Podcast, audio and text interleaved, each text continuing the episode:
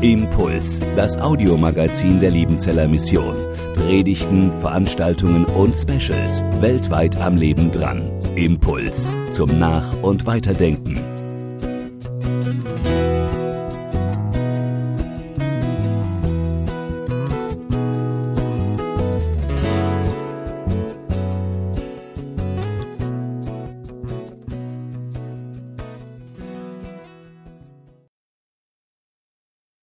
Herzlich willkommen zum Online-Pfingstmissionsfest der Liebenzeller Mission. Schön, dass du dich zum Missionarstalk reinklickst. In den nächsten zehn Minuten geht es nicht um die Wurst, wie man zu sagen pflegt, sondern um Salz und Licht. Mit dabei sind drei Missionare, die ich dir heute als Lichtstrahler, als Brandstifter und als Salzstreuer vorstelle sei gespannt. Wir starten mit den Lichtstrahlern aus Burundi. Burundi, ein kleines, armes afrikanisches Land. In seiner Geschichte immer wieder geprägt von dunklen Zeiten. Neben mir sitzt Familie Anderson. Herzlich willkommen. Hallo. Ihr wart zehn Jahre lang als Missionare, als Lichtstrahler in Burundi ab 2016 war ihr in einem Sozialprojekt unterwegs. Erzählt mir doch mal ein bisschen was von eurem Lichtstrahler-Dasein. Ja, wir waren Teil von einem genialen Team, das Menschen in schweren und dunklen Zeiten als Gottes Lichtstrahler zur Seite steht. Durch Besuche, Bibellesen, Beten, Nahrungsmittelausgabe und andere praktische Hilfe oder durch die Aufnahme von verwaisten und ausgestoßenen Kindern in die Familienhäuser. So konnten wir erleben, wie es im Leben der Menschen heller wurde. Ein besonderer Lichtstrahl war der Benny. Der kam mit drei Jahren, wog gerade sechseinhalb Kilo, total unterernährt, krank, traurig. Und durch das neue Leben im Familienhaus hat er die Liebe Gottes erfahren. Er bekam neue Hoffnung geschenkt. Und Gott hat ihn innerlich und äußerlich Stück für Stück geheilt. Da kann man sich ja wirklich nur mitfreuen. Vor zwei Jahren, so weiß ich, begann für euch eine dunkle Zeit. Könnt ihr mir erzählen, was ist passiert? 2018 im Sommer sind wir für unseren Urlaub nach Deutschland gekommen und da wollten wir auch die Kopfschmerzen von unserer Tochter Lia abklären lassen. Und das MRT hat dann leider Diagnose Hirntumor gezeigt. Und da kam dann vieles durcheinander, OPs, Bestrahlungen, Chemos, stationäre Reha-Aufenthalte und bis heute noch viele ambulante Therapien. Gleichzeitig hat es für uns bedeutet, dass wir unsere Zeit in Burundi ohne Abschied beenden mussten. Das hieß dann unseren Haushalt per WhatsApp auflösen und unseren Freunden auf die Entfernung Tschüss sagen. Da ging der ja wirklich durch dunkle Täler. Gab es in dieser Zeit, dieser dunklen Momente auch so etwas wie Lichtblicke? Und wenn ja, wie sahen diese Lichtstrahlen aus? Dass ich Papa helfen durfte, unsere Wohnung einrichten und dass ich mit meiner Freundin Jule in einer Klasse bin. Super. Ich bin mit meiner Freundin Laura auch in eine mega coole Klasse gekommen und wir haben damals auch sehr viel Zeit mit unserer Oma verbracht. Dass ich wieder zu Hause sein darf. Wow, dass du wieder zu Hause sein darfst, klasse. Hm, ja, die geniale Unterstützung von unseren Familien, Freunden, Nachbarn, unserer Gemeinde und der ganzen LM-Familie und allen anderen. Ja, jedes Gebet, jede freundliche Nachricht, jedes gute Wort war für uns ein Hoffnungsstrahl. Ganz praktische Hilfe war Gottes Lichtstrahl für uns in der Zeit. Und so konnten wir immer wieder Hoffnung schöpfen auch wenn es uns vielleicht gar nicht unbedingt danach war.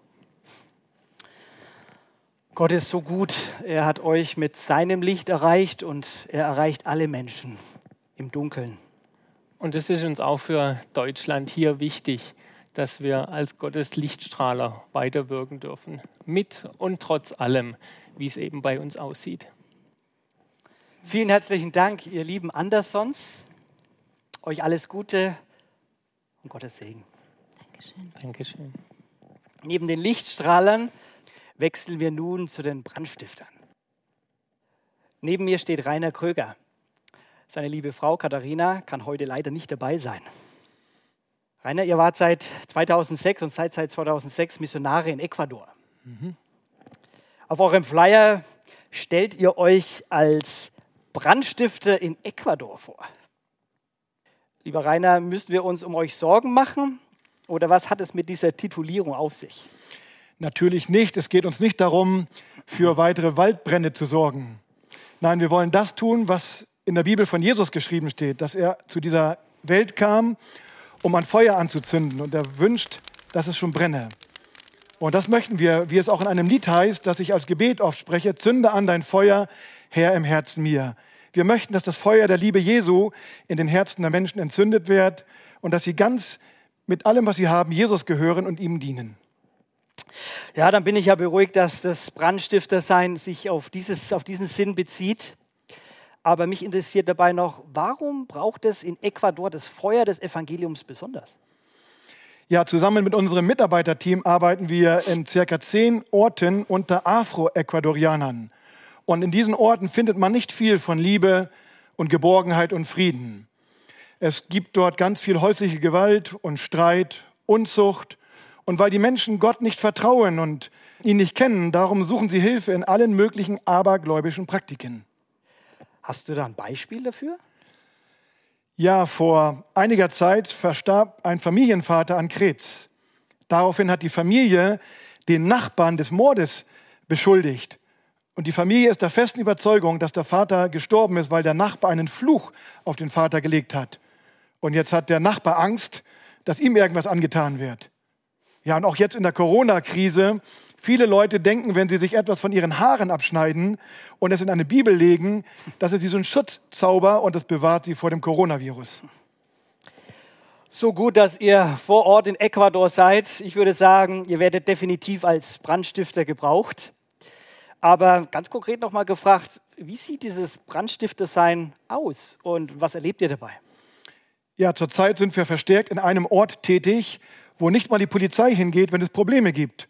Und dort wollen wir Gemeinde gründen.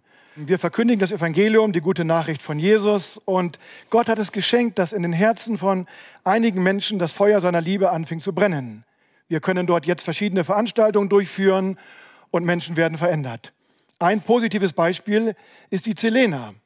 Zelena hat versucht, sich das Leben zu nehmen und zwei Wochen später kam sie zu uns auf eine Freizeit. Dort hat sie Jesus kennengelernt, hat ihr Leben Jesus übergeben und seitdem brennt das Feuer der Liebe Jesu in ihrem Herzen und man sieht es in ihrem fröhlichen Gesicht. Selene hat ein großes Anliegen für ihren Ort. Zusammen mit einer Freundin betet sie jeden Morgen für ihren Ort, dass noch mehr Menschen zum Glauben kommen. Nachdem sie zum Glauben kam, ging sie zu vielen Nachbarn, hat angeklopft und hat um Vergebung gebeten für das Böse, das ihnen vor ihrer Bekehrung angetan hatte. Ja, und vor einiger Zeit gab es einen heftigen Streit mit einer Nachbarin, die hat der Zelena viel Böses angetan und hat dafür gesorgt, dass sie ihren Arbeitsplatz verliert.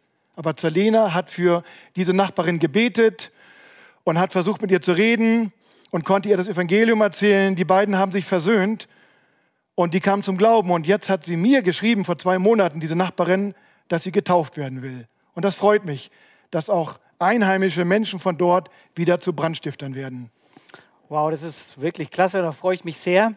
Lieber Rainer, vielen herzlichen Dank, dass du da warst. Nimm liebe Grüße an deine Frau mit und auf weiterhin gutes Brandstiften in Ecuador. Dankeschön. Nach den Lichtstrahlern aus Burundi, den Brandstiftern aus Ecuador, äh, bin ich jetzt mit äh, Salzstreuern, Salzstreuern aus PNG verbunden.